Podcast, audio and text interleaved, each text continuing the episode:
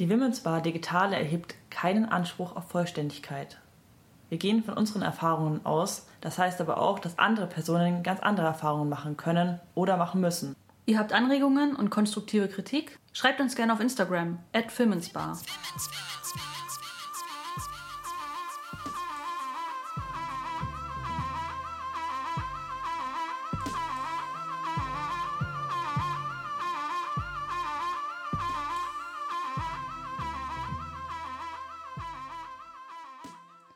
Hallo und herzlich willkommen zur Women's Bar Folge im Mai. Diese Folge durfte ich einmal vollkommen aus meinen Händen geben.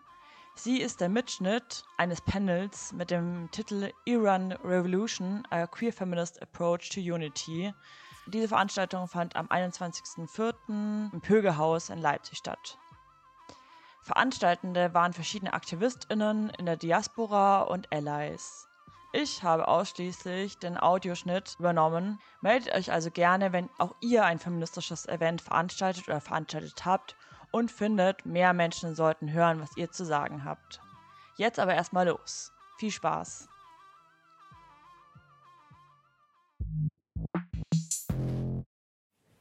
Hello!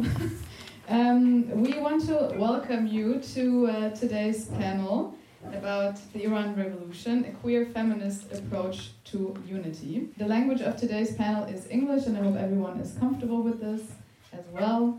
And of course, I'm going to introduce myself also. I'm Yasemin, I'm going to provide my moderation services for tonight. Um, this event was organized by Zain, Sally, and Boshra, um, a small group of diaspora and allies that are living in Leipzig and in Berlin. I'm going to start by introducing our nice panelists. Uh, we're very excited to have them here. Ozi, you were born in Tehran and you are a queer theater professional living in Berlin and Frankfurt am Main. You studied theater and film production in Tehran and dramaturgy in Frankfurt. Your artistic approach focuses on comedy, interactive theater, and the translation of social media functions into theater and vice versa, with a particular focus on the discourse of identity politics and queerness, also utilizing social media platforms as a stage. Since the beginning of Iran's revolution, you've been part of the Women Life Freedom Collective. Next to Ozi, we have Aylar. Hello.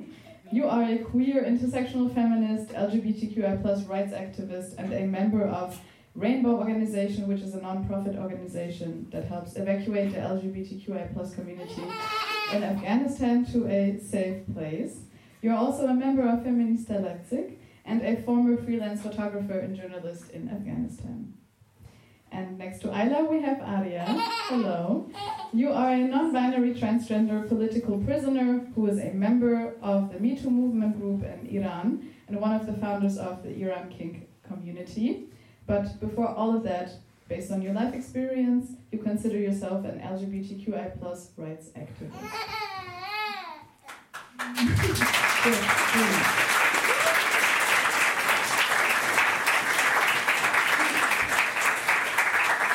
Very nice that you're here. Very happy about that. Um, for the first question, we're going to zoom out a bit. It's been approximately six months uh, since the beginning of the revolution. And it is also challenging to discuss unity amongst uh, groups that are affected by the Islamic Republic, as their historical and social experiences have shaped their political agendas in a very different way. So, our first question would be Can we use the term unity in the context of the revolution in Iran? And if you don't think that we can use the term unity, why is it a difficult concept to use? directly to me. Hello, all the queers of Leipzig. Um, you told me some of the queers are still out there, but that's. I, that's, I hope. I think that's all. but anyhow, and also thanks for inviting us. Um, I think this whole term unity, it has a little bit of context in Iran that is very annoying about it, and that was something that was used a lot in the former revolution in 1979. And under this term of unity, they tried to suppress lots of different discourses. So, well, this whole revolution got hijacked by the Islamists, and this alt-right whatsoever, which is totally another event where we can go and discuss this topic. But that was a moment where they used this term unity, which in Farsi is called ettehad. It's also the same term in Arabic. Um, so this was overused. So it's like for many of us, even hearing the term ettehad, which is translated to unity, is like something that you get your nerves somehow like it's like a trigger word immediately. Um, so what we use also a lot in the work of collective, but also the whole community in itself was to try to use the term hambastagi, which is more like solidarity, mm-hmm.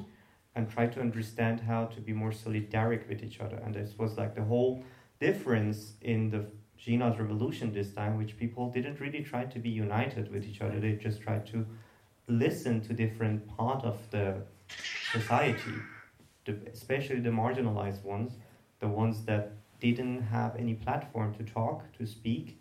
And also, I, I should say, this is a point where you hear the sound of newer generation more often, not only because they have access to social media, la da, but because lots of us got out of the country and lots of us got out of the country. And now we are in that age that we are organizing the events.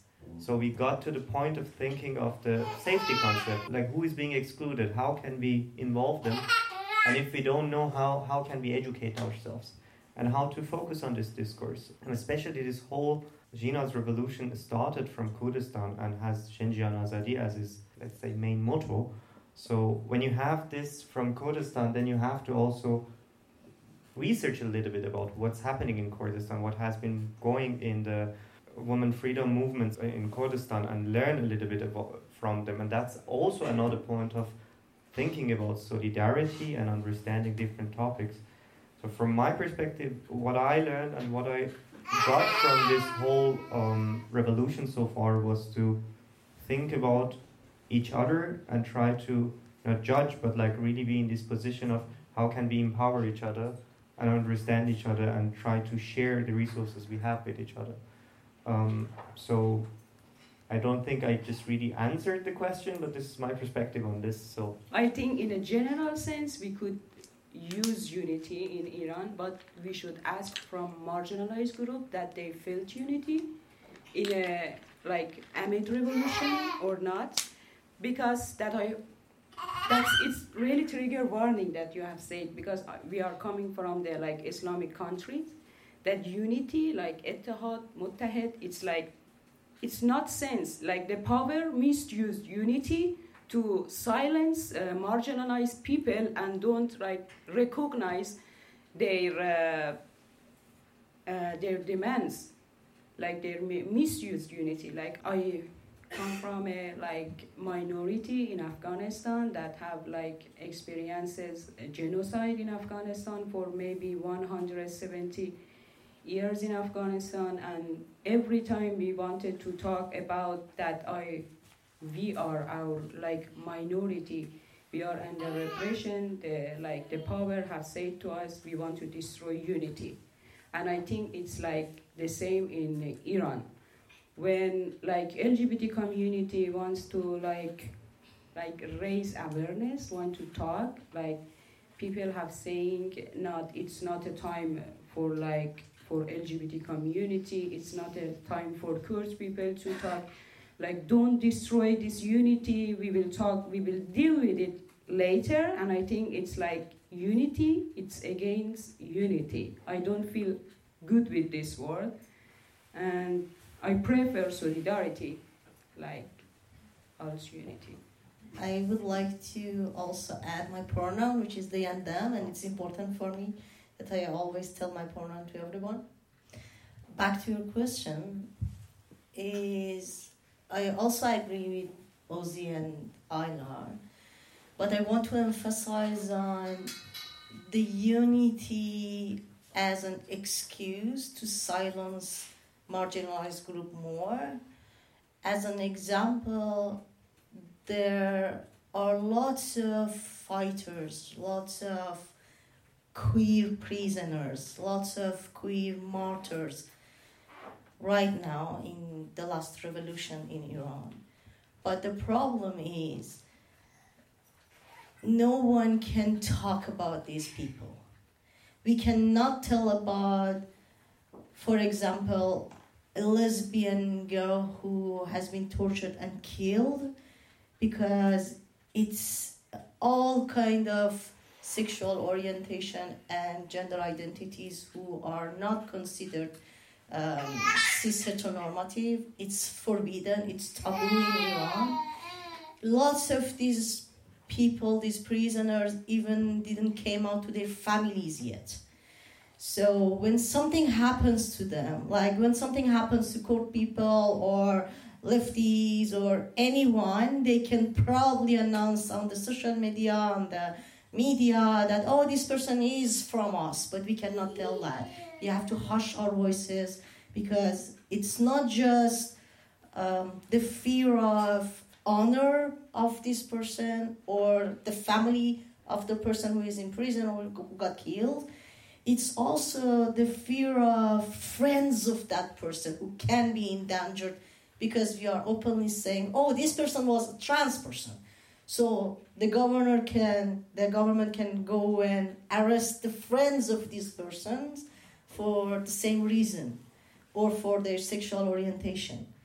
Um, and it's not just the fear inside of Iran, because there is more than 40 years campaign that the government had against LGBTQ plus people.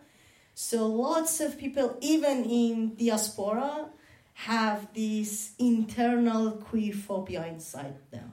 For example, I'm sure that you, mm, some of you hear the name of Nika Shakarami, which was a 17 years old girl who got um, killed in Iran, and it was like a huge, um, fortunately, uh, media coverage for at least this story. But uh, when we started to talking about um, Nika being a lesbian or bisexual, we still don't know which one. But we know that she was a queer person. And when we started to talking about this we got lots of backlash from the diaspora outlet of iran. And they told us that oh you are uh, confiscating our martyrs for yourself because you have agendas. I think this answers your question about unity which i think that there is not unity but lack of unity in my opinion um, so we are still fighting to achieve this solidarity, not unity. Would you like to add something to that? Of course, I would answer. what are you thinking? I'm a TikToker. Uh, no, but the thing is that, um, yeah, also another part is that you need to consider that, like, coming out in Iran is not, I mean, of course, it's not an easy decision and everything, but also, like, again, lots of queers here. You, most of you, or I mean, I'm assuming that's pretty much problematic, but like, I can tell it from the mullets. Uh, I mean, it looks nice. I am an ally, just. But the thing is that uh, I have the feeling that uh, if you have the living experience as a queer person for coming out, you know there are lots of obstacles in the families, in the work, in the uh, family, in the friends, and like all of these things and then considering of like about Nika or anyone else that is in prison, when you out this person there, not only you're endangering the person, but also you're adding extra pressure from work, from many others. So like you're kind of paralyzed as an individual.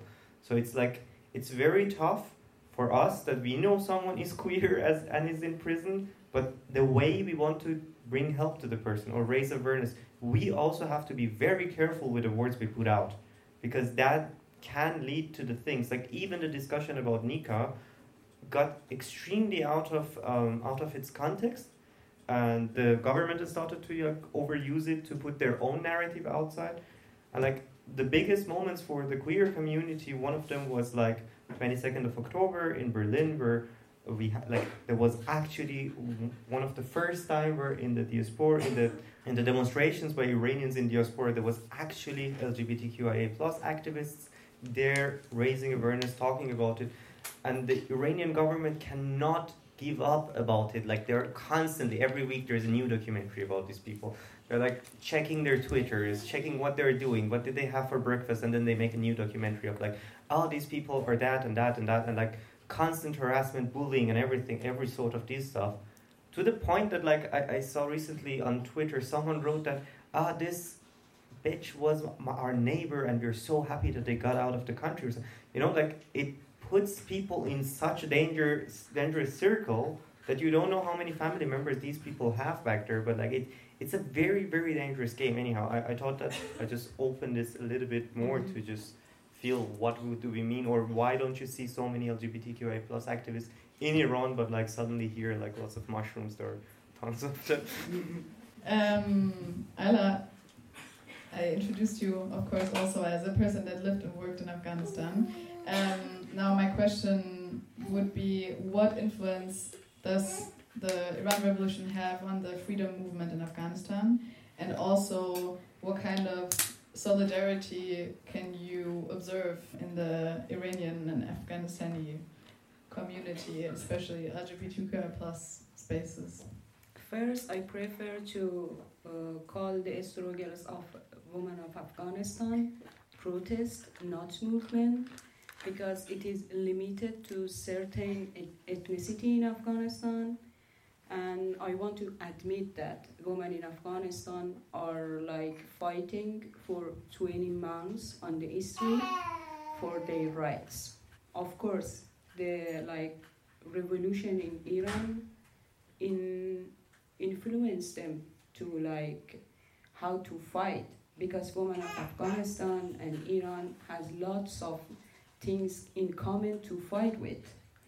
Like we are living, I mean Afghanistani women and Irani women, we are living in the same country that they are neighbors.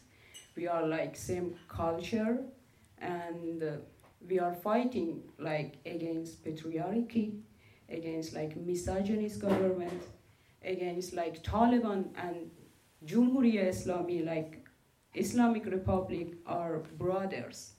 They are like looking to each others and just like every every laws in Afghanistan and Iran are the same against women and LGBT communities, not differences. When I was talking with women in Afghanistan and like students, like girls student and LGBT community, all of them talk about Iran and how they are like alone in Afghanistan and how they want to help from outside Afghanistan just recognize that they are fighting in Afghanistan against everything like basic rights like education, work, travel, like a normal life in Afghanistan. It is the same in Iran. Like in Iran, we have a slogan like زندگی معمولی, like ordinary life in, Af- uh, in Iran. It is like really normal life in Afghanistan and Iran. Like it's like fucking shit. People wants to breathe, like wants to like have a like own body, like breathe like easily without any fear, but it's not. Women in Afghanistan, like Afghanistani woman and Irani's woman like looking to each others and fighting back. They are like fuck. They want to fuck like this misogynist system, like disgusting. I don't. I get angry when I want to talk about this because like Western countries, like LGBT allies, like activists here or any of them doesn't have any like clear clear picture about Afghanistan and Iran. Like they are saying Middle East, how is going in Middle East? Middle East is like a like colonial, I think things that people using in Western about Afghanistan and Iran, like white feminists looking to Afghanistan and Iran, what is going on, activists here, LGBT community here, that they are allies, they don't know what is going on there. In the discussion, we should like sitting here and acknowledge people what is going on in the basic things, inform them about everything, and it's like triggering for me, for Ozi, for Arya, people just looking the slogan woman life freedom but in of the slogan there is lots of things. We want to talk about that, inform about all of things. Yes of course lgbt community and queer community from iran and afghanistan supporting each others and educated each others like it's a long process for them like they are working very hardly and there are allies to each others because it's taboo, I think, for cis community in Afghanistan, at least I know, and Iran, to talk about LGBT community and raise awareness about them. It's very hard for them. They don't want to um, pay price for them. But LGBT community is like backing each others and talking about them like LGBT community in Iran and Afghanistan having like came out the first manifest about uh, Jina revolution from LGBT community from Afghanistan and Iran. LGBT community in Iran has like inclusively looking to uh, the huge population from Afghanistan living in Iran and included them to Jina revolution. Um, I'm gonna add just as a queer feminist, I mm have to acknowledge what Aylar said, but also I want to add that unfortunately when we see that um, feminists talking about Jina revolution, they usually forget to include Afghanistani women. And as Aylar emphasized, the first time that it happened, it was mm, an alliance between Iranian queer and Afghanistani queer who made a statement together. But even after that, when we want to talk about the Afghanistani woman in Jina revolution, we hear the same excuses. It's not the time yet. We have to free ourselves first and then talk about other countries. We don't have the uh, energy. We don't have the potential to talk about I feel that. that.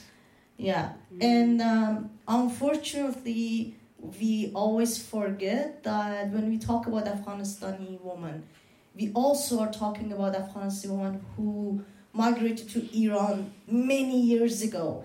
They married with Iranian men. They have children who don't have an ID card. They don't have the rights to go to school for at least more than 30 years, believe it or not. But um, Afghanistani children, they have their own school. Like, it's like homeschooling because they don't have allowance to go to school with Iranian children. Just think about that. And still in the Jina revolution, feminists said don't want to talk about these issues and they think it's not the time yet. It's not the time for queers. It's not. I know that maybe it's not my place, but I want to use this tribune Aylar and I want to say to you that I'm so sorry that you are experiencing such a harsh condition. But we will get through this. I just shortly add something. One of the important things that happened to Afghanistani immigrants, especially after the war, and where this whole wave of immig- uh, wave of um, asylum seekers happened, was that some states even banned Afghanistani people to be there, and it's still happening. And then like some uh, facilities closed to Afghanistani people, like they were not allowed to go to pools. And this is, as harsh as it sounds, this is the same system that the Islamic Revolution is using now against women. So the ones who are not wearing hijab are denied access to different services. Like a bus driver the other day stopped the bus and said, as long as you're not putting your headscarf on, I'm not driving any further. So they are trying to implement the system in many different possible ways um, that it makes it very hard to go around it. Uh, and like the, the real work for this revolution is done by the people in Iran who decide to go outside without the kopftuch, without the hijab. They leave it at home and they don't take anything with them. They're like, I want to be in this situation where I don't have anything to cover my head and see what to do. And this is like this takes so much vulva to do this. It's it's the thing. And something to add, I when I was living in Frankfurt, I met uh, this Afghanistani person who uh, actually was an Iranian who was born in Iran and then uh, not having paper for 15 years and then going to Mashhad where they look like the people who live in the city to like blend in and be like yeah i'm from mashhad i'm not afghani or something to afghanistani to get into this whole shit show of the um, islamic republic and he explained like there is something called Fatemiun army, Mhm. which Islamic Republic uses Afghanistani people and actually Iranian or people who were born in Iran who are paperless to send them to Syria to fight for them and then after six months they are promised to get citizenship or like a visa for five years. And who the fuck does wants to live in Iran at first place? This person I met was called Reza and he had a duldung for like four years. He was living in a hotel room and didn't have anything, still had to help his family back in uh, Iran. He just ran away because he was part of Fatemiun, and uh, he said that I was told that they're taking us somewhere in the north part of Iran to start getting the education of how to be in war, and then the day after they found themselves in the front line in Syria somewhere. And in 20 minutes where he was explaining his experience there, I needed to leave the kitchen and go to my room. I was like, this is too much for me. And he was just sharing his everyday. So like, and these are the stuff that I, as a privileged person in Iran, never get to hear that unless I come out here, and that's because it's not talked about in media as much as possible.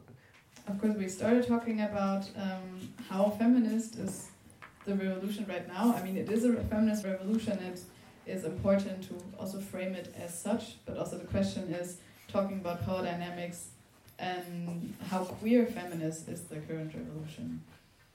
What is your observation and opinion on that? what I'm seeing right now as a queer feminist is that I'm so sorry that I'm always separating cishet feminist from queer feminist because it's my personal experience that no matter how much we see ourselves part of the feminist movement, there is still a huge gap between cishet feminist and queer feminist or trans feminist especially what i'm seeing right now and observing right now is that anytime that cishet feminist needs an ally for helping them with their fights the first group that they go for aid is queer feminist groups or trans feminist groups because they are sure that we understand them so well and we can be a really good ally with them. We have the same struggle in daily life. We fight for hijab, we fight for owning our bodies, we fight for the patriarchal system. So we are always the first allies for cishet feminists, but vice versa, not gonna happening soon, unfortunately. As you mentioned before, the first group that put out a manifest was the queers, the trans community. And it's not only because they're progressive, but also because they knew they're gonna be neglected. And the tone of this manifesto, which is like I think 12 pages long or something, Yeah, it's, it's yeah, yeah. quite huge. It's like talking about the single details that they know that people gonna forget. And they wrote it, and it's written to like whoever in diaspora and in the opposition who comes to decision making process. This is our demands, and they know we are not gonna have any voice there.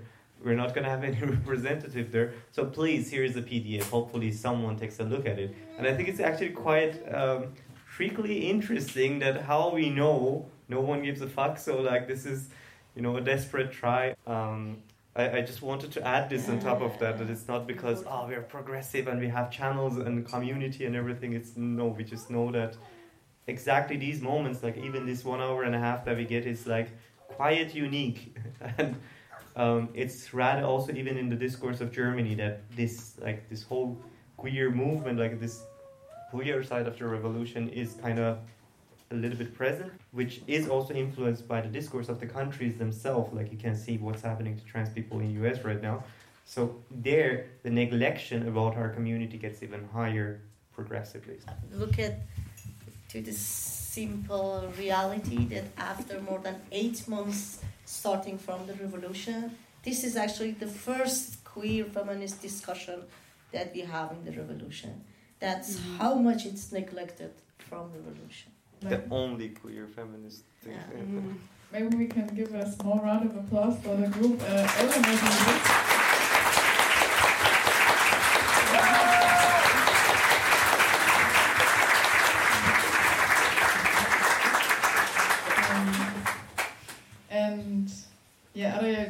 already gave a very nice teaser to the next question.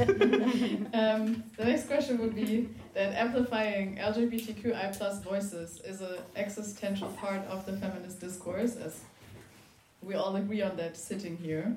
Um, but then my question would be what is your experience, your individual experience organizing within the diaspora, especially for trans and non binary people? And do you think that this amplific uh, amplification of these voices is it happening enough?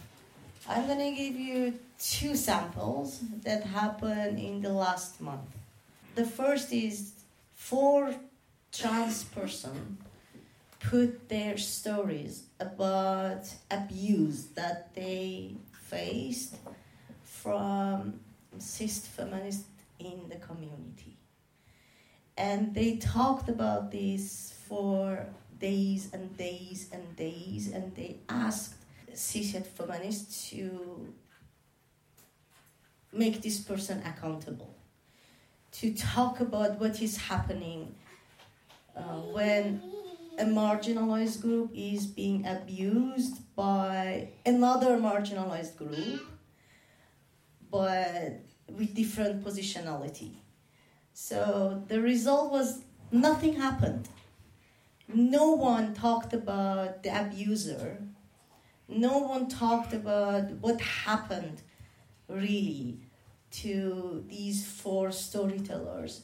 The only thing happened was cishet feminists tried to educate these four storytellers that what you experienced was not abuse. Let me explain for you what is the abuse.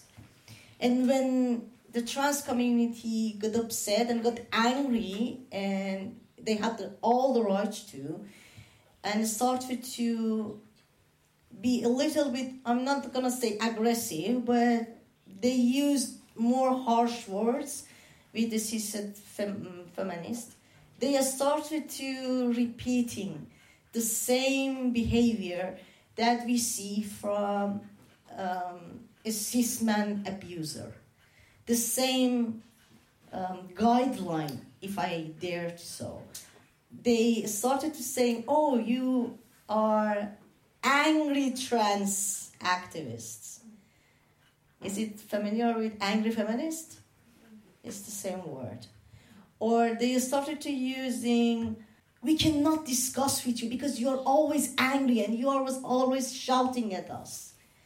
The second example uh, I'm gonna talk is actually something that happened to me. I was working with an LGBT plus NGO for two years, and I experienced lots of transphobia because, except me, everyone in that organization was cis and feminists, and um, they started to, at some point, abusing me and tokenize me because there were lots of discussions outside in, in the trans community that you cannot represent us because you don't have a trans person in your organization. So they show me off to the media to say, oh, we have a trans person inside us. So everything is fine. Don't worry, everything is cool. Oh, look, see, this is trans person. And what happened? What as I was being misgendered inside this organization daily.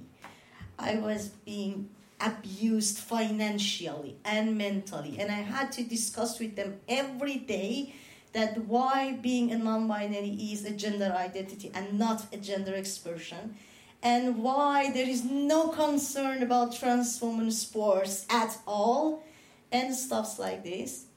So I, of course, quit my job after one year and a half because I couldn't face the abuse anymore. And in Trans Visibility Day, I wrote two tweets that vaguely told about what I experienced of this organization.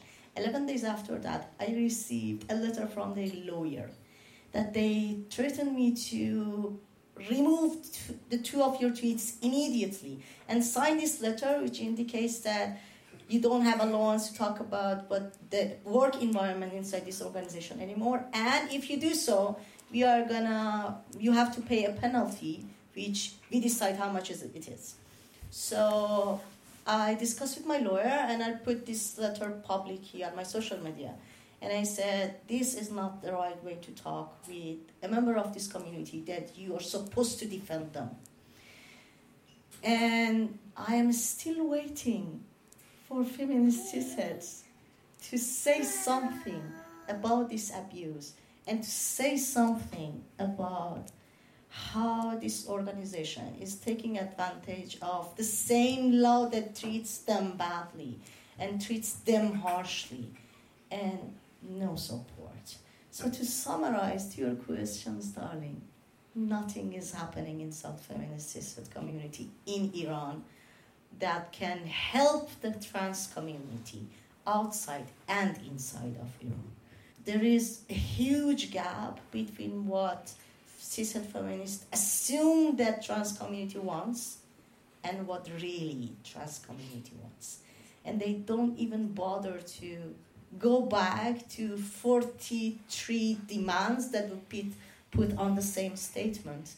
All together, we worked more than two months on this statement. No one give a shit. No one just reads about what happens. And when they talk about rainbow community on their different statements, they even use some made up words like orientation identity or something like this because they don't give a shit to go and read what we said. And we are going to be angry trans community that they cannot deal with. What I clearly told you before, and I say it here, I think like what this group has done to you of um, like sending you an anklage, like sending like getting this letter from the lawyer and everything, like putting you against the law as a person in exile, as like with all these positions, it's like the worst thing you can do to anyone. So I, I think like that's not the way these things should be, like uh, not at all. And so you need to have a conversation and also have room for self reflection, especially when someone shares like, hey, this was an abusive pattern in the system. Just two things I thought, um, like Shesh Rang is called themselves lesbian and transgender community. Like I think so. I think when you're referring to that as cishet, I think it neglects that there are like lots of not heterosexuals people working there. So I just yeah. wanted to correct this term. No, I'm not you telling them as feminist cishets.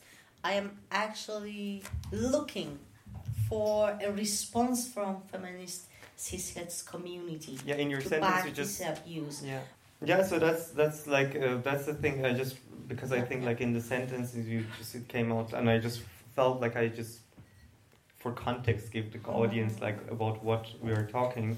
Um, and I think it's absolutely ridiculous the situation, and um, nevertheless, I should say that there is lots of works being done by the trans community during these six months in Berlin, at least, like not in the other city, but like this whole Woman Life Freedom Collective, which especially you nowadays are just bashing left and right. Rightfully, we can discuss that later. Was a work of lots of trans people and I'm, I'm here like really saying it because I'm one of the only few trans person in that collective that has outed in public and is taking stance. But even in one of the statements, it's called that Woman Life Freedom Collective is a cishet collective. And this makes me angry because we are working a lot there. We have been working from the first day to bring this whole discourse of asterisks that we will talk about it later in our written publication or anything to remind the cis community that there are lots of people like us sitting here within the community that you're completely neglecting. And this whole discourse, because there was no channel at all, like me who joined the collective, I was a stupid TikToker before, and I am still. What I do is that I use my platform to talk about topics that is killing me every day, and there is never a moment to talk about it because everyone are always like, this is not the time to talk about it. So exactly at this point, I'm like, no, guys, I'm just jumping in and doing it, and I'm shit at politics. I have no fucking clue how I'm doing this. I'm just doing DIY like everyone else in the collective, but we were lots of especially closeted queer people who were like, okay, how do we do it? How do we discuss this? How do we get um, what's our stance on the Kurdish discourse? Are we excluding people? How can we do more? And it was always a room for communication. And from the first day, even like the first demonstration we had in Wedding in Berlin on 23rd of September, we um, we had the first like I think Berlin was the first city that has so much queer people on the stage, and the stage was just like a bank beside a tree, but like still like we started from there and then we made it up to 22nd of October where 120,000 people came and we were over all over the news.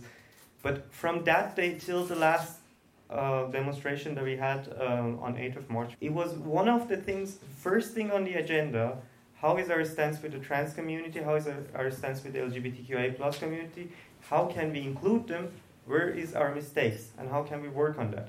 And especially we worked it a lot on the way because on the 22nd of October we were just basically HandwerkerInnen in Berlin and the group, the families of victims of PS752, the flight that was downed by the Islamic Republic three years ago, killing 176 uh, individuals plus one, because there was also a child in the stomach of someone, um, so it was an unborn baby.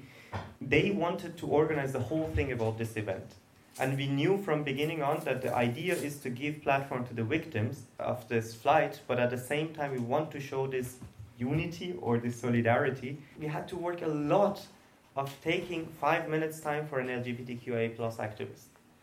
And it was planned to have a politician on the stage, and this politician would have five minutes speaking time. And for the LGBTQIA plus activists, they had only three minutes. We had to discuss so much with this, what you call a cishet or what you uh, label them as cishet community, uh, we had to discuss so much why it is important. Or they were like even asking us, how will they be presented on the stage? Will there be will they be naked or not? And this is like so stupid topics that we didn't have so much saying to say, okay, no, you cannot do this, but like you know, it's this very fragile moment where lots of also trans people are there and have to communicate this stupid news with other people but being like, you know, I, I really hate that I have to tell you, but this is the situation. Or I even experienced this because like when the collective themselves are organizing something, we set the rules ourselves and there is no problem. Like I got naked so many times, but uh, I, it was successful.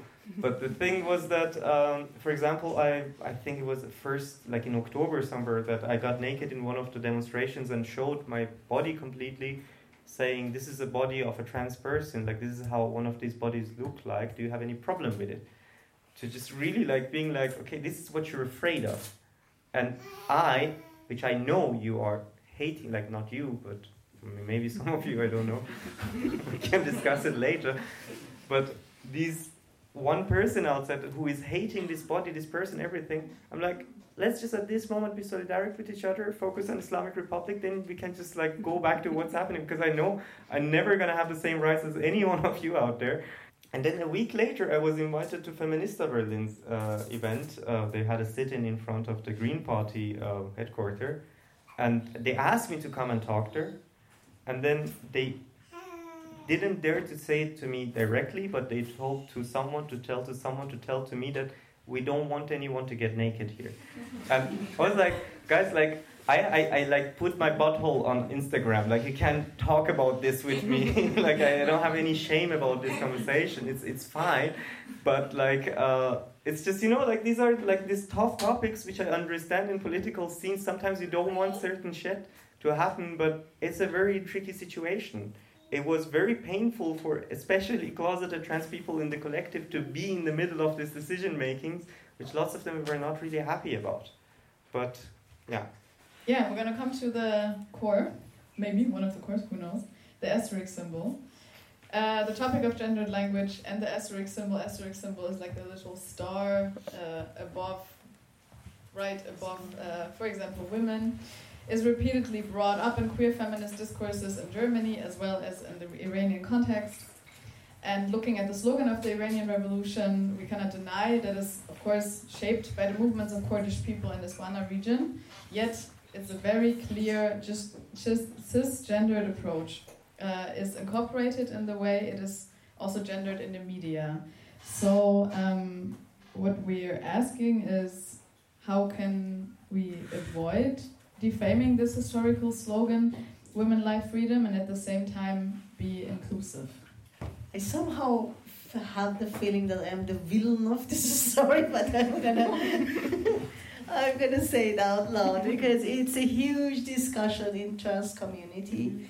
Because for lots of us, including me, um, the, this just saying that we put the stories above the the word woman is because we want to include all trans people in this slogan actually is super triggering for me and lots of other people like me who um, been assigned female at birth and now we are trans men or we are non-binary so the main discussion is you cannot just tell that we want to include you with this asterisk.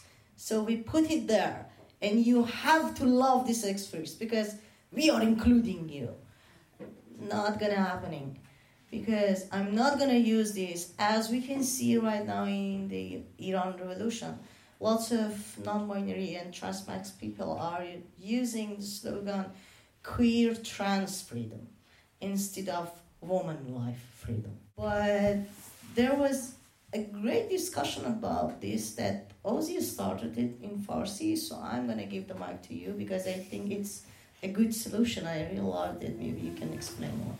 Yeah, I mean, this is one of those moments that I mean, we've really listened to people when they were criticizing us, especially when it came to the um, uh, LGBTQI plus community, because we are part of it. You know, like the, the thing there was that at the very beginning we were like, okay, what's gonna, what are we gonna name ourselves? And we were like, okay, Woman Life Freedom Collective, and then the trans people were like, okay, we do not identify as woman, like a person like me, I'm non-binary, I don't identify as it, and I was like, I'm like, let's bring this discourse from Germany a little bit involved because also lots of our publication gonna be in German.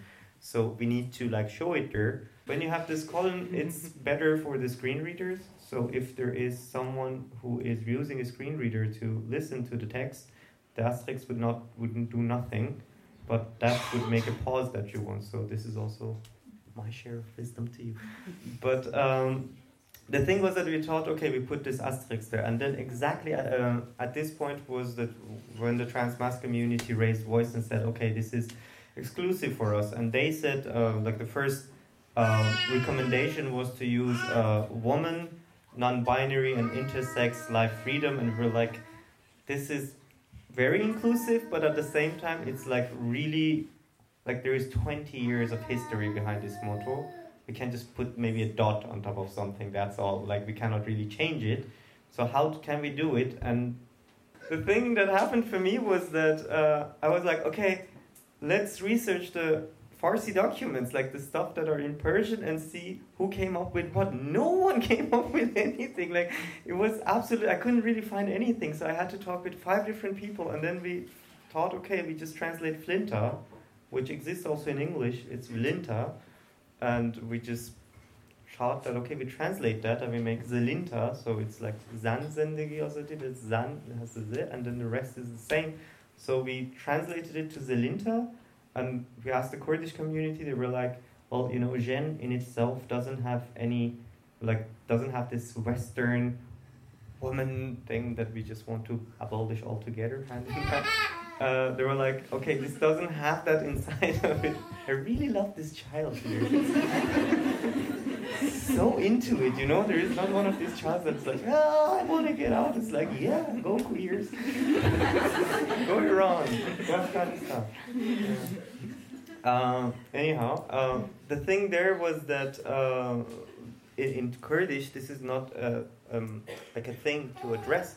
However, the Kurdish activists in our group were like, no, but we need to address it, but because there is an in, an institutionalized, huge queer and homo antagonia, trans antagonia going on there.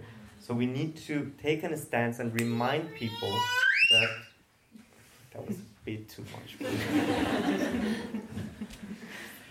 that was transphobic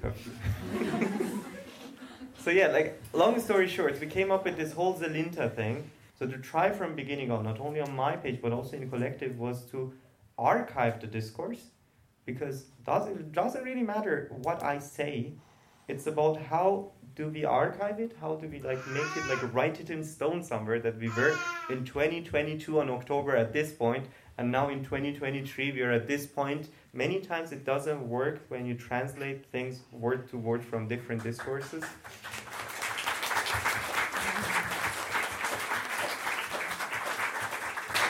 But I should say that if the trans masc community wouldn't raise their voice, I would not see that. For me, it was actually a marker for the cishet people out there that, like, you know, when you're saying woman, you need to think that I'm not talking about the cis woman. Like, that, that was the whole thing for us.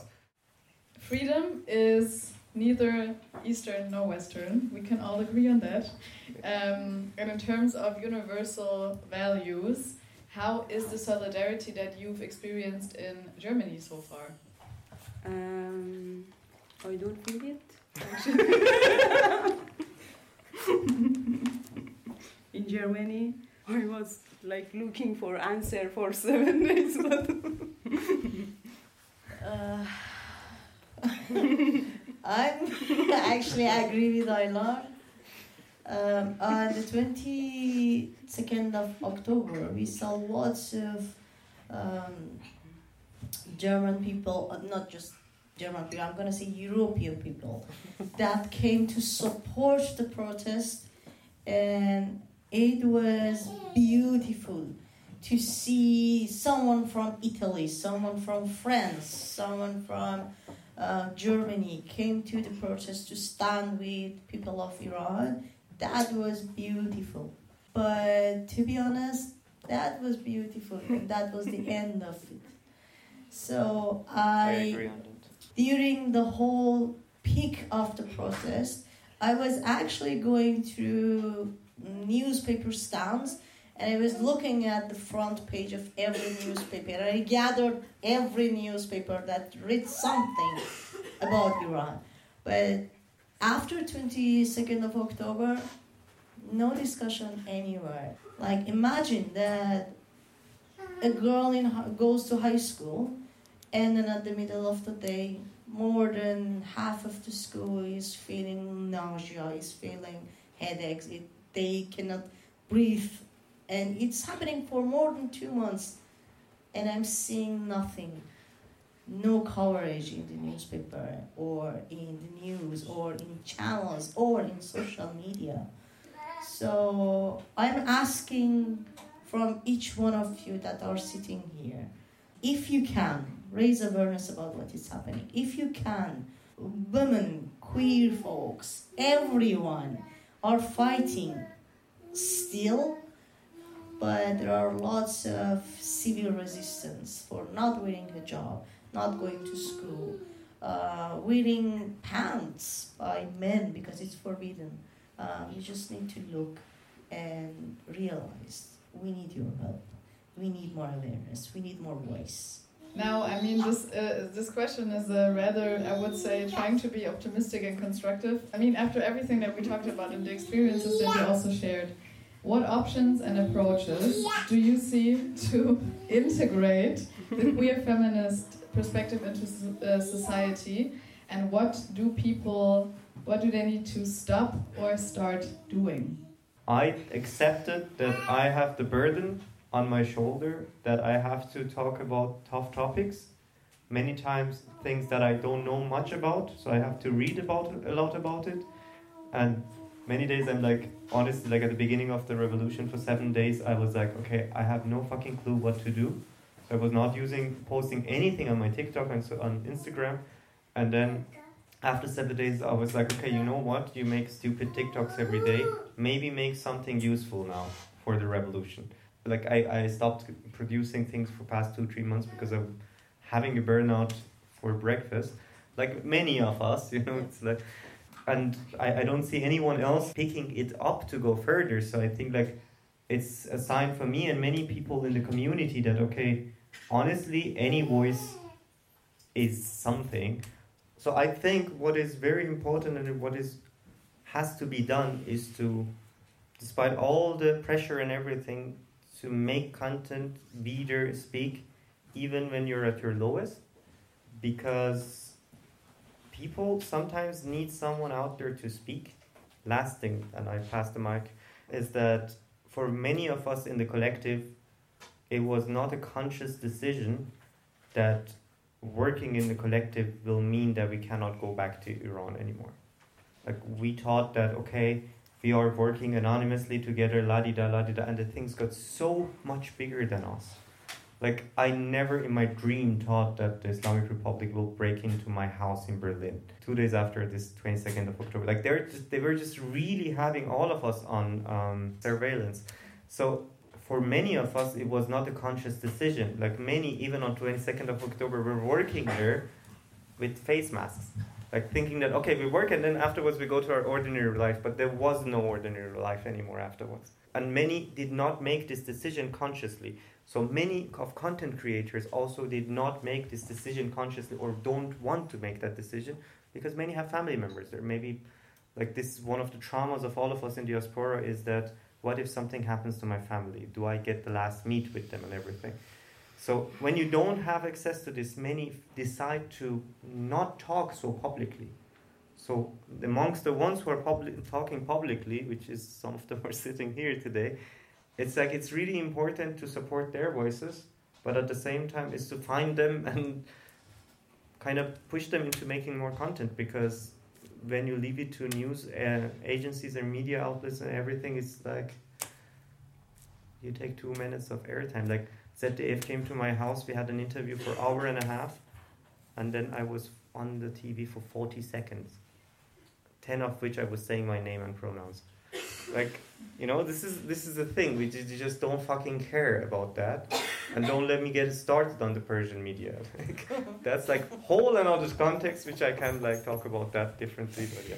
cishet community that like Iranian cishet community or feminist community that I'm like into it and working with them, always asking for education from LGBT community and LGBT community, trans community, especially doing this. But I think it's a good point because there are lots of Afghanistani LGBT community can use this, lots of feminists can use this, and like we are grateful for this. And but I think sometimes it's very triggering for especially trans community because they are trying a lot to educate people, but at some point cishet community or feminist community like saying that we giving you like a space to talk to educate us and like it's like a lot of work for them. Like i cannot accept this sometimes because i have seen my friends how they are like coming out very hardly and working and like from two sides they have experiences uh, discrimination even between like uh, allies community I'm gonna say that I was where you are, Ozi. But the two examples that I already gave you happened, and then I realized that I was living in this bubble, which I was thinking, oh, there is no us and them. We all have the same purpose. You have to educate them, you know, that's our purpose. That's what an activist means. But then all these shit happened, and I said, okay, enough is enough. I'm not gonna give any free education to anyone because that's not my job. We all know that when you are marginalized, you don't have access to many resources.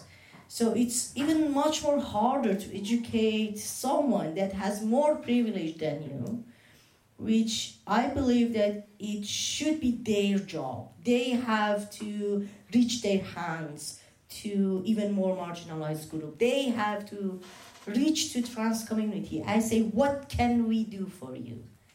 And after that, maybe we can work with each other. Maybe we can do something together. So my suggestions to feminist groups is that start a conversation between yourselves and ask yourself where is the positionality between us and trans community and queer community what is um, missing in our discussion. How can we include trans community? Like the discussion about aspirations on women should not be discussed between queer community. It should be discussed between feminist community first. The second thing that I'm gonna demand actually, I'm gonna demand, yeah, is that give safe space to trans community, to queer community. Don't assume what they want. Don't talk about them. Give the space to them so they can say what they want. Of course, I believe that personal is political, but when a trans community is making a critiques about feminist community, it's not about you. It's about a mentality. It's about what trans community is facing. Just be open to listen and give more space, safer space to these people. Thank you. Like I want to say that there is a huge isolation right now in Iran. Like connecting to internet is like fucking hard right now. People are like trying very hard to sending pictures, yeah, videos from Iran and everything, like any news from Iran, like it's uh, this treat, I think. And it is really like important to listening to Iranian diaspora here, how they are talking about Af- uh, about Iran and Afghanistan. Exactly. Hopefully, Afghanistan. Hopefully, one day, like Afghanistan. Mhm. And uh, supporting them, it's very important because I have seen that how Afghanistan was alone in a bad time. I don't want to like this happen to Iranian people. Iranian is like Iran is like my home country. I was born Iran. I raised in Iran. It is like I have lost two countries, Afghanistan and Iran. It's very hard for me. I'm doing like my best for Iran and Afghanistan. It's and I want to say that don't forget, don't forget Iran, don't forget Afghanistan. Af- uh, women in Afghanistan have a slogan right there, sukut khianat است. Like silence is betrayal, betrayal, something like that. Yeah, betrayal. And it's true, I think. Sukut about silence, about Iran and Afghanistan for activist people, for feminist people, for people that, ha- that have privilege, like to talk, to give them a space is virtual. Thank you.